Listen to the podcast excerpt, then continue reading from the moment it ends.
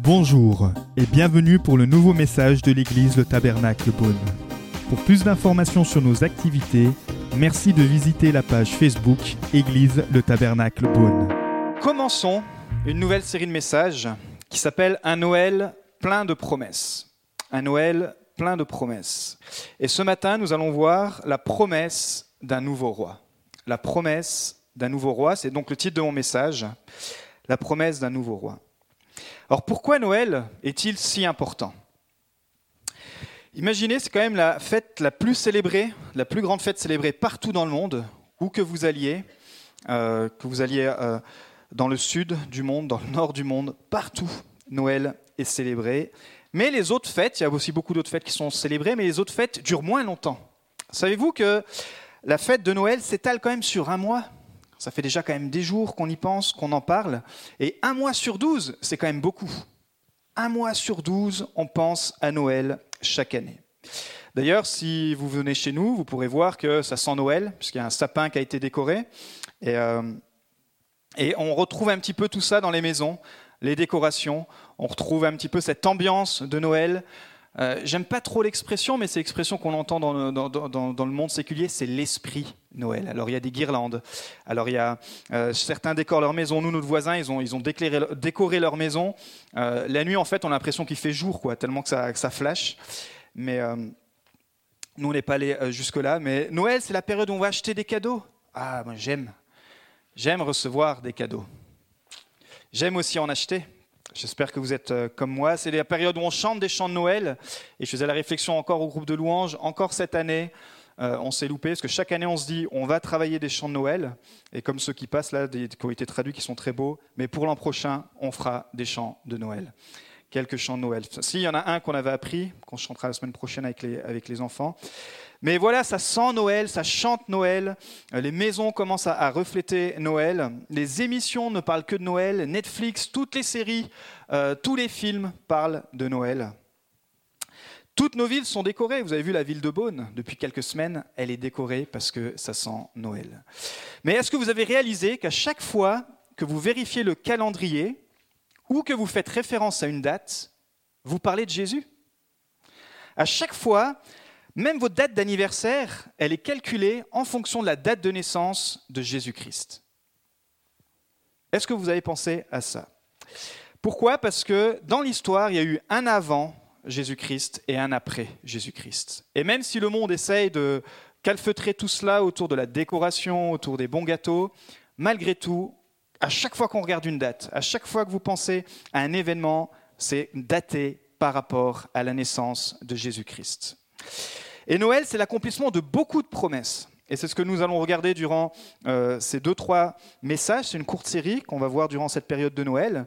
Et déjà, l'accomplissement de la première promesse de Dieu. Dans la Genèse, le premier livre de la Bible, on lit que lorsque Adam et Ève ont péché, ils ont dû être séparés de Dieu. Parce que Dieu, qui est un Dieu saint, ne pouvait pas rester en communion avec euh, ce couple qui avait péché. Et à cause de leur désobéissance, ils ont privé toute l'humanité de la présence de Dieu. Mais parce que Dieu nous aime tellement, plus que ce que je pourrais l'expliquer, plus que ce que vous pourriez l'imaginer, il avait déjà réfléchi à un plan. Et son plan, c'était bien sûr la venue de Jésus. Depuis les prémices de l'humanité, Dieu avait prévu que Jésus allait venir pour restaurer cette relation. Et c'est ce que Dieu va dire à Satan quand il va y avoir cette tentation. Il va dire dans Genèse 3.15, je vais vous lire, Je mettrai l'hostilité entre toi et la femme, entre ta descendance et sa descendance, celle-ci t'écrasera la tête et tu lui blesseras le talon. Et parmi la descendance d'Ève, des générations, des générations et des générations à venir, d'ailleurs les générations, vous pouvez les trouver dans les évangiles aussi, euh, notamment de, Matthieu qui fait toute la généalogie, la généalogie. Et on voit que dans cette généalogie-là, le Sauveur arrive et la promesse a été tenue. Waouh Un Sauveur est né, un roi est né, Jésus est né et Noël marque le début de cette nouvelle ère. L'humanité pouvait et peut enfin se réconcilier avec Dieu. Quel message puissant, quel message incroyable. Donc le monde a attendu des milliers d'années que ce Sauveur promis vienne, et la naissance de Jésus, c'est ça. La naissance de Jésus, c'est l'accomplissement de ces promesses qui existaient d'éternité en éternité et qui se sont accomplies. Alors on va regarder à une des histoires qui raconte la naissance de Jésus dans Matthieu au chapitre 2 et à partir du verset 1. Jésus naquit à Bethléem en Judée à l'époque du roi Hérode. Or les mages venus d'Orient arrivèrent à Jérusalem et dirent Où est le roi des Juifs qui vient de naître? En effet, nous avons vu son étoile en Orient et nous sommes venus pour l'adorer. Quand le roi Hérode apprit cela, il fut troublé et tout Jérusalem avec lui. Il rassembla tous les chefs des prêtres et spécialistes de la loi que comptait le peuple et leur demanda où le Messie devait naître. Ils lui dirent à Bethléem, en Judée, car voici ce qui a été écrit par le prophète. Il parle du prophète Michée. Et toi, Bethléem, terre de Juda, tu n'es certes pas la plus petite parmi les principales villes de Juda, car de toi sortira un chef qui prendra soin d'Israël, mon peuple. Une prophétie qui avait été donnée sept siècles avant la naissance de Jésus-Christ. Déjà, des fois, quand il faut attendre une promesse sept jours, c'est long. Sept semaines, c'est long. Sept ans, je ne vous en parle pas, mais sept siècles. Et là, tout à coup, ils relisent dans les prophéties de l'Ancien Testament, et vous pourrez trouver ça dans le livre de Michée, chapitre, 1, verset, chapitre 5, verset 1, qui raconte exactement où Jésus allait naître. C'est incroyable, rien qu'en ça, cette promesse est un miracle. Alors Hérode, qui n'était pas croyant, il fit appeler en secret les mages. Il s'informa soigneusement auprès d'eux du moment où l'étoile était apparue, puis il les envoya à Bethléem en disant euh, Allez prendre des informations exactes sur le petit enfant. Euh, quand vous l'aurez trouvé, faites-le moi savoir afin que j'aille moi aussi l'adorer. Et on sait très bien que c'était une supercherie. Il ne voulait pas du tout adorer Jésus, il voulait au contraire le tuer. Mais après avoir entendu le roi, les mages partirent. L'étoile qu'ils avaient vue en Orient allait devant eux jusqu'au moment où, arrivée au-dessus de l'endroit où était le petit enfant, elle s'arrêta. Et quand ils aperçurent l'étoile, ils furent remplis d'une grande joie. Ils entrèrent dans la maison, virent le petit enfant avec Marie, sa mère, se prosternèrent et l'adorèrent. Ensuite, ils ouvrirent leur trésor et lui offrirent en cadeau de l'or, de l'encens et de la myrrhe. Puis, avertis dans un rêve de ne pas retourner vers Hérode, car Hérode voulait les tuer aussi, ils regagnèrent leur pays par un autre chemin. Seigneur, merci, merci car en cette période de Noël, on veut se rappeler que tes promesses, Seigneur, arrivent toujours à leur terme. Merci car la promesse d'un roi, la promesse d'un nouveau roi a été accomplie. Alors sois le roi encore de cette réunion, Seigneur, sois le roi de nos vies. Et Saint-Esprit, fais ton œuvre dans le puissant nom de Jésus. Amen. Donc Jésus est né dans un contexte religieux très tendu. Il est né en Israël, mais Israël était sous l'occupation des Romains. Politiquement, euh, Israël dépendait de Rome. Et donc il ne pouvait pas faire ce qu'il voulait. Et Jésus n'est pas né dans la capitale, comme on aurait pu le croire, pour un sauveur. Il n'est pas né à Jérusalem, mais il est né à 10 km, on pourrait dire aujourd'hui dans un petit bled, tout petit bled, Bethléem, à 10 km de Jérusalem. Mais c'est cette prophétie que Michée avait donnée sept siècles auparavant qui s'accomplit. C'est incroyable. Alors imaginez enfin l'attente du peuple juif qui, eux, connaissaient tous ces textes, qui, dans le monde entier, racontaient cette histoire. Un jour, le roi des Juifs va venir. Un jour, il viendra. Et des siècles et des siècles étaient passés. Et le monde entier, en fait, savait que les Juifs attendaient leur roi. Ils espéraient par contre, les Juifs, un leader charismatique et politique. Ils espéraient quelqu'un qui viendrait les libérer justement de l'emprise des Romains et établir un royaume terrestre où Israël serait les boss, en gros, avec ce leader à leur tête. Ils n'avaient pas compris que le plan que Dieu préparait, le Messie qui leur envoyait, c'était celui qui venait principalement et seulement pour nous sauver et les sauver d'eux-mêmes les sauver du péché, les sauver de leur mauvaise nature, nous sauver de tout ce qui nous empêche d'être en relation avec Dieu. Ils n'avaient pas compris que Dieu parlait et a toujours parlé d'un royaume spirituel et qu'il viendrait établir son royaume spirituel sur cette terre. En devenant chrétien, c'est l'apôtre Pierre qui dit qu'on devient des prêtres, on devient des sacerdoces, on devient en fait ceux qui recevons l'onction de Dieu pour parler de la part de Dieu aux autres. Alors quand je vous dis prêtre, quand je vous dis sacerdoce, il y a peut-être toutes sortes d'images qui, viennent à votre esprit, mais pensez simplement à la présence de Dieu que vous êtes capable de pouvoir donner à votre prochain. Alors ils n'avaient pas saisi vraiment la vraie valeur de ce Messie, et d'ailleurs la plupart des Juifs ne l'ont pas reconnu. Et on va voir aussi que dans cette histoire, il y a des faits troublants. Parce que le roi Hérode, donc, il était le gouverneur de toute la Judée et de la capitale de Jérusalem. Et lui avait la responsabilité de l'administration de ce territoire qui devait rendre des comptes à Rome. Mais c'était un roi qui avait construit beaucoup. Et d'ailleurs, pour se mettre dans la poche les Juifs, il avait même fait agrandir leur fameux temple, vous savez, leur gros temple. Et il faisait beaucoup de constructions pour essayer d'avoir la faveur du peuple. Mais c'était un roi qui était vraiment violent. Euh, c'était un roi qui était très cruel et c'était un roi qui soupçonnait toujours que quelqu'un voulait prendre sa place. Il a fait assassiner ses propres enfants parce qu'il les soupçonnait de comploter pour lui, contre lui. Pardon. Il a même assassiné sa femme, Marianne, parce qu'il avait des doutes sur son intégrité. Alors imaginez-vous un peu le leader, le roi, l'exemple qu'il donnait au peuple et aux nations. Voilà quel type de roi gouvernait euh, à cette époque-là. Alors imaginez-vous quand des étrangers parcourent des milliers de kilomètres, parce qu'on appelle des mages, mais en fait c'était des astrologues qui étudiaient le ciel, euh, la, tradition dit qu'ils étaient trois, mais en fait, on l'a lu, il n'y a pas de nombre. Apparemment, ils étaient beaucoup plus. même certains disent qu'ils étaient peut-être même des centaines. Et alors qu'ils viennent, qu'ils parcourent, qu'ils quittent, euh, certainement depuis la Babylonie, qu'ils font tout ce chemin, ils arrivent vers le roi le plus insécure, le roi le plus cruel, et disent Bonjour, monsieur le roi Hérode, vous qui voulez tuer tout le monde qui veut prendre votre place. Nous cherchons le nouveau roi des Juifs. Alors, imaginez ce qui se passe dans le cœur d'Hérode. Hérode vraiment devient en panique. Il est même dit que toute la ville est troublée par cette annonce. Hérode se sent menacé, bien sûr, parce que pour les Juifs, il sait qu'il n'est pas le roi légitime. Un petit peu de, culture. Euh, pour que le roi devait être légitime, il devait venir de la lignée de David. Donc il devait forcément faire partie des descendants de la lignée de David. Et Hérode n'était pas du tout de cette lignée-là. Et donc il savait que comme c'était Rome qui l'avait mis en place, il était imposé aux Juifs, mais ce n'était pas un roi légitime. Il n'était pas reconnu par le peuple. Et donc en plus c'était un méchant roi, un mauvais roi. Donc en interrogeant les prêtres, le roi Hérode fait venir les prêtres, il dit, dans vos textes, est-ce qu'on peut savoir où cette naissance a lieu? Et les prêtres regardent, ils lisent les livres, ils lisent l'Ancien Testament. C'est la, Bible qu'ils avaient à l'époque, la première partie de la Bible. Et là, ils vont dans les prophètes, ils disent Oui, nous le savons, à Bethléem. Waouh, incroyable. Même le roi qui croyait pas en Dieu croit en cette prophétie.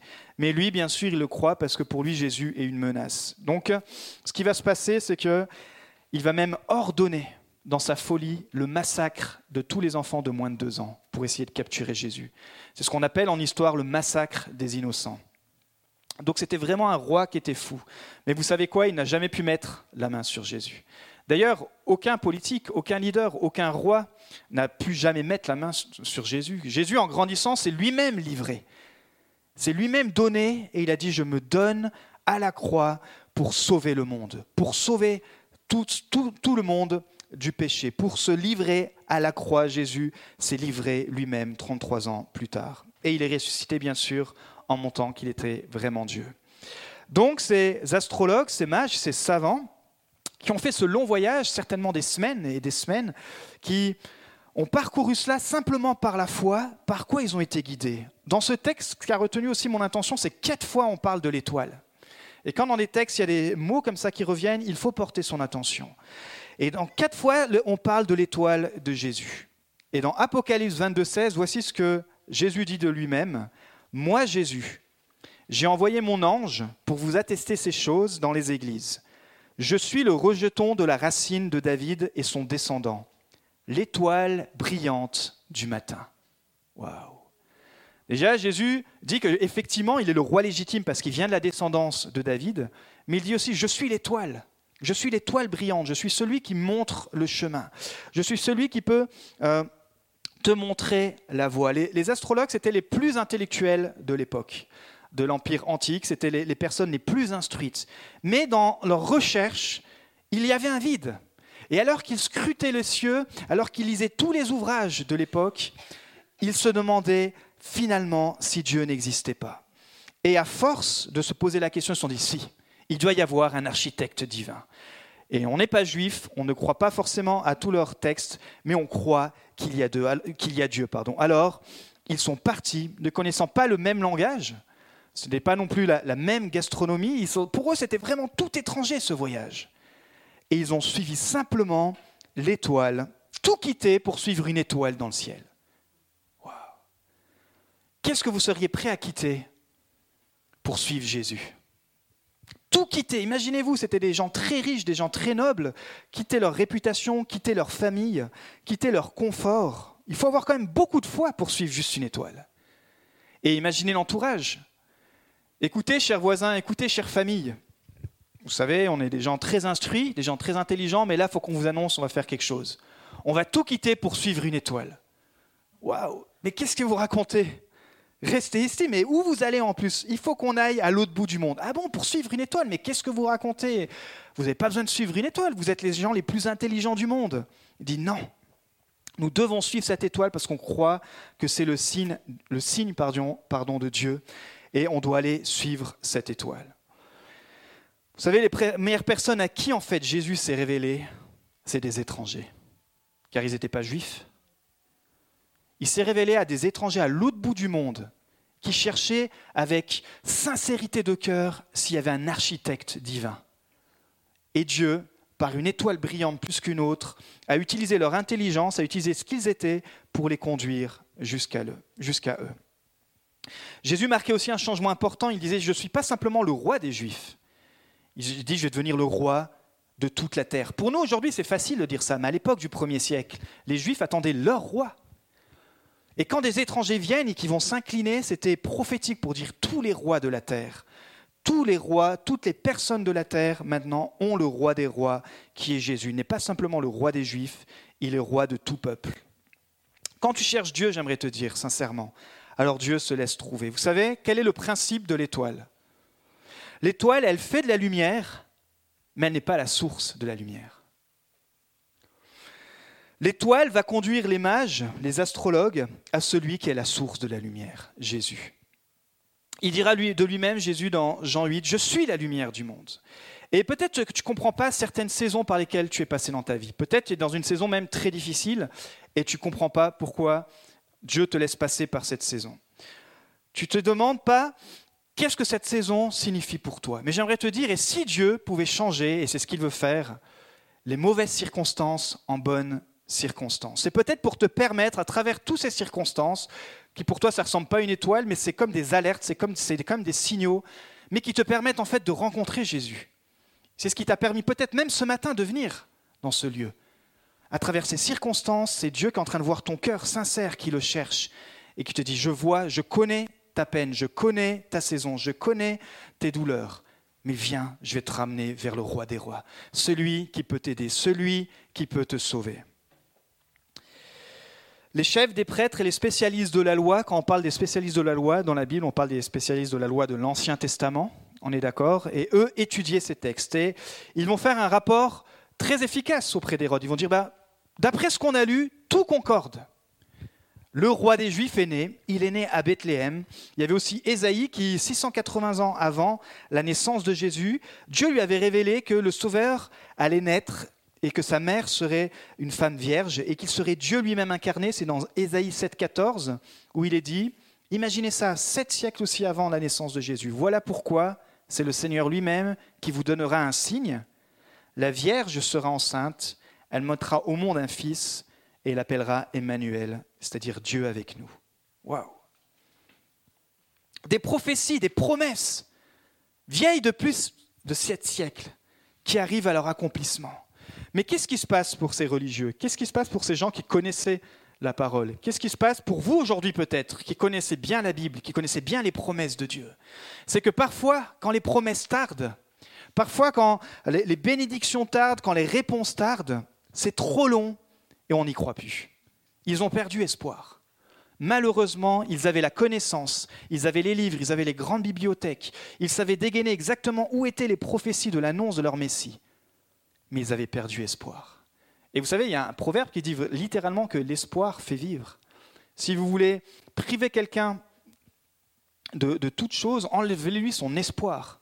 Et vous allez lui enlever sa force, vous allez lui enlever sa joie, vous allez lui enlever l'envie de, de, se battre. Et ici, spirituellement, ces juifs étaient dépassés. Dit, on connaît les textes, mais ça fait trop longtemps. Ça fait sept siècles, ça fait sept mille ans même si tout concorde, on n'y croit plus. On veut plus mettre notre espoir là-dedans. Il y a un proverbe qui dit 13, 12, un espoir différé rend le cœur malade, mais un désir accompli est un arbre de vie. Vous savez, parfois on a des promesses sur nos vies qui mettent du temps à se réaliser. Peut-être pour vous, c'est la promesse de vous marier. Peut-être c'est la promesse d'un nouveau travail, la promesse d'être propriétaire, la promesse peut-être de, de, trouver euh, vraiment la, raison pour laquelle vous êtes sur Terre, la promesse que dans la Bible, il y a tellement de choses qui vous parlent, mais vous dites, mais j'aimerais tellement que ça s'accomplisse pour moi. La promesse d'être épanoui, la promesse de voir sa famille être épanouie, la promesse peut-être d'une guérison, la promesse d'une santé, la promesse d'être enfin au vert dans nos finances, surtout quand Noël arrive. Mais vraiment, j'aimerais encore vous encourager ce matin. Et comme ces astrologues l'ont fait sincèrement, avec le peu de foi qu'ils avaient, de lever les yeux. De lever les yeux vers le ciel et dire, je crois, je crois que la lumière brille. Je crois que Jésus peut m'emmener et veut m'emmener vers cette promesse. Vous avez vu, c'est l'étoile qui a guidé les astrologues vers la promesse. Cette fois-ci, ce n'est pas la promesse qui est venue vers eux. Et parfois, c'est notre démarche aussi. Et vous savez, quand on étudie la géographie du, voyage qu'ils ont fait, c'était un voyage qui était très très périlleux, très dangereux. En plus, comme c'était des hommes, on a vu, qui venaient avec beaucoup d'argent, euh, ils pouvaient risquer d'être attaqués en chemin. Et donc pendant toutes ces semaines où ils ont voyagé, ils risquaient leur vie. Et parfois, ça, ressemble au voyage de notre vie où on avance dans notre foi, où on débute dans notre foi, mais il y a tellement d'embûches. Ils se sont dit, mais est-ce que c'est -ce c'est vraiment vrai? Est-ce que la foi de ma femme, est-ce que la foi de ces gens ici est-elle vraiment réelle? Est-ce que la foi de mon mari, est-ce que la foi de mes amis, ça pourrait être aussi ma foi? Et ils ont continué dans son chemin. Ils ont gardé l'espoir dans la promesse de voir le Sauveur. J'aimerais vous le dire encore ce matin et vous encourager. La promesse et sa réalisation t'attend. Peut-être pas de la façon dont toi tu t'imagines, mais elle t'attend. Elle est là. Dieu va, la, réaliser. Il va t'amener, alors que tu vas suivre Jésus, à rencontrer les bonnes personnes, au bon moment et au bon endroit. Et alors tu pourras dire oui. Peut-être ça a mis sept siècles, mais Dieu est fidèle. Peut-être ça a mis du temps, mais Dieu est fidèle. Moi, je vois tellement de prières qui ont mis du temps parfois à se réaliser tellement de promesses qu'on mis du temps à se réaliser. Je me rappelle la première fois que je voulais acheter ma voiture. J'ai prié, je dis, il me faut absolument une voiture. Et euh, j'avais travaillé l'été, etc. J'étais un, jeune de 19 ans. Oui, je fus jeune. Et tout à coup, hop, quelque chose s'est proposé. C'est que mes parents m'ont dit, bah tiens, Davidé, on va te vendre notre voiture. Oui, parce que chez nous, c'est business. Merci les parents de mettre la valeur sur le travail. Donc j'ai travaillé et j'ai acheté ma première voiture. Waouh Une Uno toute déglinguée. Mais qu'est-ce que je l'aimais? Parce que quand j'arrivais euh, à Cluny, à mon BTS, elle faisait plus de bruit que toutes les autres voitures. Cette Uno, elle était increvable. Je me suis même pris un sanglier avec et on a réussi à la réparer. Bon, fallait pas regarder à l'esthétique, mais j'ai tellement aimé, et vous savez, quand, quand cette promesse s'est réalisée après des années de prière, la voiture, on va dire, elle n'était pas extraordinaire, mais j'étais tellement content de rouler dans ma voiture, dans ma Fiat Uno. J'aimerais vous dire que parfois les promesses, elles mettent du temps à se réaliser. Mais quand vous rentrez dans la promesse de Dieu, vous, vous oubliez tout ce temps. Et vous pouvez encourager quelqu'un à dire, t'inquiète pas, peut-être ça va mettre du temps, mais la promesse, la promesse de Dieu va se réaliser. Et ça, c'est le message de Noël. Seuls les mages vont trouver Jésus. Il nous est dit qu'après avoir entendu le roi, ils partirent. L'étoile qu'ils avaient vue en Orient allait devant eux jusqu'au moment où, arrivée au-dessus de l'endroit où était le petit enfant, elle s'arrêta. Quand ils aperçurent l'étoile, ils furent remplis d'une très grande joie. Ils entrèrent dans la maison, virent le petit enfant avec Marie, sa mère, se prosternèrent et l'adorèrent. Ensuite, ils ouvrirent leur trésor et offrirent en cadeau de l'or, de l'encens, de la myrrhe. Et puis, avertis dans un rêve de ne pas retourner vers Hérode, ils regagnèrent leur pays par un autre chemin. Quelle promesse finalement ces astrologues ont-ils trouvé en Jésus? Quelle promesse ont-ils trouvé en Jésus? Ils ont trouvé la promesse d'avoir trouvé enfin le roi, mais pas n'importe quel roi, le roi qui était Dieu lui-même. Et pas n'importe quel Dieu, pas le Dieu des païens, pas les dieux de la mythologie, pas le Dieu euh, de Babylone, le Dieu qui sauve. Et ça, ça fait toute la différence, mes amis, parce que on va voir qu'à travers leurs trois cadeaux qu'ils vont leur offrir, ils ont eu la révélation de qui est le roi. Ils ont eu la, réalisation de, des promesses de Dieu qui se sont accomplies dans leur vie. Qu'est-ce que ça représente l'or? L'or représentait, dans l'ancien temps, la royauté. Par exemple, dans le psaume 72, 15, il nous est dit, qui est un psaume prophétique, que le roi vive, on lui donnera de l'or de ses bas.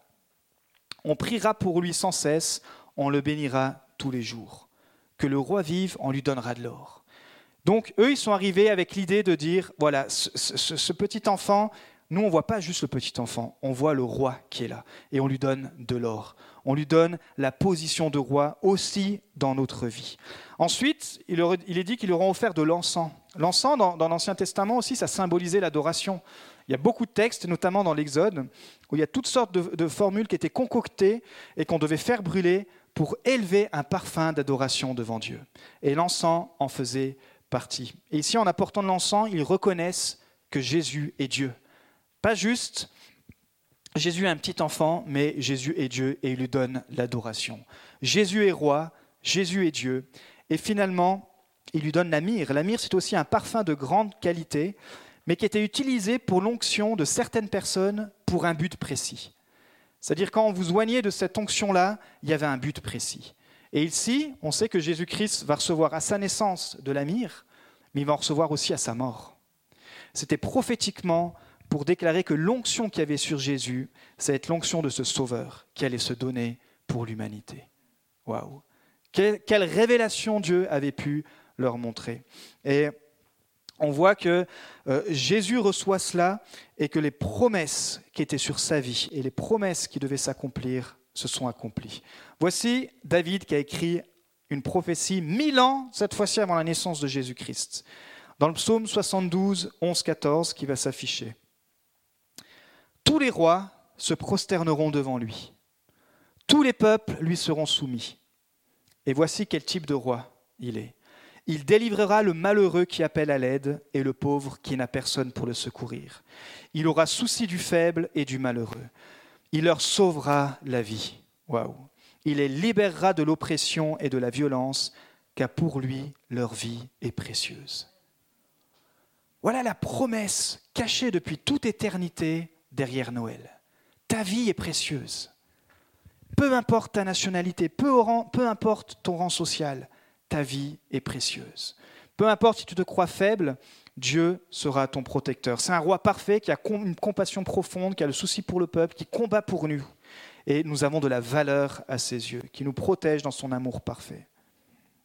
Alors les mages, intéressants, ils ne viennent pas pour demander un service au roi des rois. Parfois, on est un petit peu comme ça. On dit, moi, je suis Jésus et je vais lui faire toute ma liste des choses que j'aimerais qu'il fasse pour ma vie.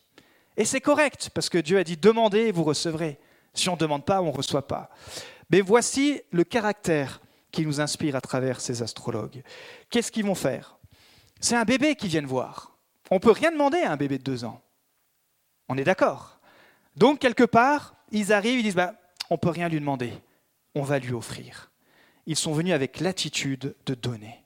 Waouh Et quand tu t'approches de Dieu avec cette attitude-là, de dire Seigneur, malgré tout, tous les soucis, peut-être cette année pour toi a été catastrophique, malgré tout ce qui s'est passé cette année. Seigneur, tu vois toutes mes demandes, mais la première chose que je vais faire, je, vais reprendre cette bonne habitude, c'est de venir, de me prosterner, de t'adorer et de te donner.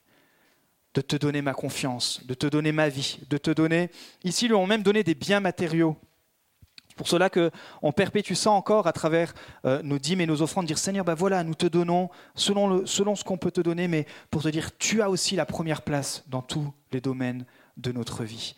Ils sont venus vers le roi des rois, non pas pour clémenter une faveur, mais en sachant que comme il est le roi des rois, si tu lui donnes ton adoration, lui va s'occuper de toi.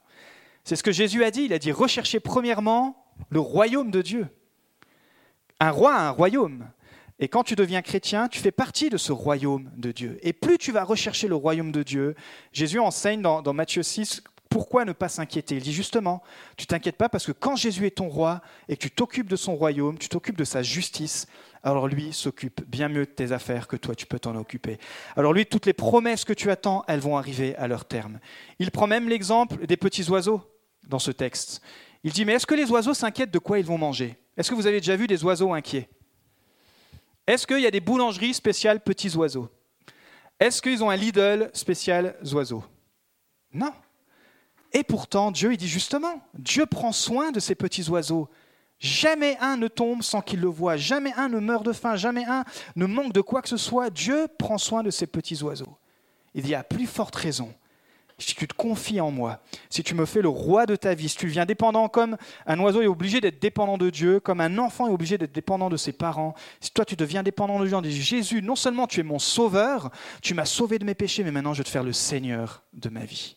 Et je crois que ce serait une superbe occasion pour chacun d'entre nous encore cette année de dire Seigneur, oui, tu es le sauveur de ma vie, merci, tu m'as sauvé de mes péchés, tu m'as sauvé de l'enfer, mais je veux aller plus loin. Je veux que tu deviennes le Seigneur. Le Seigneur dans toutes mes décisions, le roi. Avant de prendre chaque décision, avant de m'engager dans quoi que ce soit, je veux consulter le roi des rois. Et dire Seigneur, viens, je viens t'offrir tout cela, je viens t'offrir mon planning, je viens t'offrir ma vie, dire sois le roi de ma vie. Et alors Dieu prendra soin de tout le reste. En cette saison de Noël, Dieu veut vraiment nous rappeler qu'il tient ses promesses. On peut réagir comme Hérode. Hérode, c'est un roi et il se prend pour un roi. C'est-à-dire, il se dit, je dirige ma vie et je fais ce que je veux, quand je veux, et je prends mes propres décisions et je laisse Dieu de côté. Il n'y a pas besoin d'être roi aujourd'hui pour faire ça. C'est très facile de rejeter Dieu. D'ailleurs, c'est la facilité. On dit, Dieu, oh non, non, moi je veux, je veux être indépendant. Et on dit, Dieu, je te laisse de côté. Hérode a, reçu que des pots cassés, car son cœur n'a jamais été transformé et il a vraiment eu une mauvaise vie. Quand on laisse Dieu de côté, quand on refuse à cette, étoile, brillante de venir briller dans notre cœur, alors notre condition ne fait que se détériorer et surtout jamais on ne voit les promesses de Dieu s'accomplir dans notre vie. On passe à côté. Hérode est passé à côté parce qu'il se prenait pour le Dieu de sa propre vie. Et parfois, qu'on soit chrétien, mais aussi, enfin qu'on soit pas chrétien, mais aussi qu'on soit chrétien, on continue parfois de tenir le volant de notre vie. On dit non, Seigneur, cette année, je veux aller à droite et tu me suivras. Cette année, ce projet, ça fait trop longtemps qu'il est sur mon cœur et il traîne trop. Je fais un virage à gauche, je veux qu'il s'accomplisse. Et inconsciemment, on devient le Dieu de notre propre vie. On le chante, on le loue, on est sauvé, mais il n'est plus le roi de notre cœur. Il n'est plus le roi de nos décisions. Et euh, je crois que c'est un encouragement pour chacun d'entre nous à aller plus loin dans cette relation avec Jésus. Dire Jésus encore, non seulement en cette fin d'année, mais en cette nouvelle année qu'on voit, je veux que tu sois le roi de ma vie. Les religieux aussi sont passés à côté. Parce que eux, ils connaissaient très bien les textes, mais ils ne croyaient plus. Ils avaient perdu l'espoir. Est-ce que quand vous lisez la Bible, vous croyez encore ce qui est écrit? La Bible est inspirée c'est-à-dire qu'elle vient du souffle de Dieu. Et chaque texte, chaque, chaque verset est inspiré de Dieu. Et suivant la saison, bien sûr, le verset s'accomplit. Euh, mais il faut vraiment reprendre foi dans la parole de Dieu. Ce qui ne tremblera jamais, ce qu'il a dit, ce qui ne faillira jamais, c'est la parole de Dieu. C'est ce qui vient de la, de la, Bible, de la bouche de Dieu, qui a été, imaginez-vous, retranscrite par plus de 40 auteurs différents sur 1500 ans, qui ont écrit ça sur des continents différents, de lieux sociaux différents, de catégories différents, et Dieu a permis que de la Genèse à l'Apocalypse, son message reste le même. Je tiens mes promesses. Aujourd'hui, c'est dur de tenir ses promesses. On n'a qu'à voir avec tous les engagements qu'on nous propose. Encore dernièrement, je recevais une pub de Bouygues pour me dire Viens chez nous et tu auras trois mois chez Spotify gratuit. Mais, mais je suis déjà engagé chez Spotify. Non, non, mais abandonne ta promesse là-bas et viens prendre ceci. On est habitué à, à cette société ou de plus tenir ses promesses. Et ça, c'est des petits, des petits exemples, mais parfois, on perd la valeur de la promesse. En, à Noël, Dieu nous rappelle, il y a une promesse pour chacun d'entre nous. Une promesse pour notre famille, une promesse pour ta famille, pour tes enfants, une promesse, des promesses pour ton futur, des promesses pour ton avenir, des promesses pour euh, que tout ce que tu vas confier au roi des rois va s'accomplir. Alors, Bien sûr, ceux qui nous inspirent, ce sont ces, astronomes qui se sont laissés guider par l'étoile de Jésus. Quatre fois, on voit que cette étoile était là. Quand ils étaient en danger, l'étoile leur a montré exactement où était Jésus. Quand ils ont dû euh, le rechercher, cette étoile s'est à chaque fois montrée au bon moment, face à vos attentes et vos épreuves. Vraiment, tournons nos regards vers Jésus. Aujourd'hui, vous allez lever les yeux, vous n'allez pas voir une étoile. Mais vous allez lever les yeux et vous allez pouvoir adorer le roi des rois parce que sa lumière brille en vous. Et peut-être qu'il vous montrera le chemin avec des choses surnaturelles. Moi, je crois que Dieu est capable de faire des choses surnaturelles. Peut-être que Dieu vous a fait déménager en France à travers une situation, peut-être même à travers un drame, à travers des circonstances. Et en fait, à travers tout cela, c'était comme son étoile qui vous a guidé aujourd'hui, ce matin, à rencontrer Jésus. Ici, on a des gens qui ont parcouru des milliers de kilomètres pour venir à Beaune. Waouh Et ils ont rencontré la foi en France. Ça, c'est l'étoile de Jésus qui vous, qui vous montre qu'il est là, qu'il entend vos prières. Et j'aimerais vous dire que les promesses pour vos vies vont s'accomplir. Est-ce qu'on peut se lever et terminer par la prière ce matin? Je veux vraiment prier pour que toutes les promesses de prière qu'il y sur, euh, toutes ces promesses qu'il y a sur vos vies, que vous puissiez les voir s'accomplir, que Dieu puisse vous donner la patience, la foi d'y croire encore. Nous espérons que vous avez apprécié le message de cette semaine. Pour plus d'informations sur notre Église, merci de visiter la page Facebook Église le Tabernacle Beaune.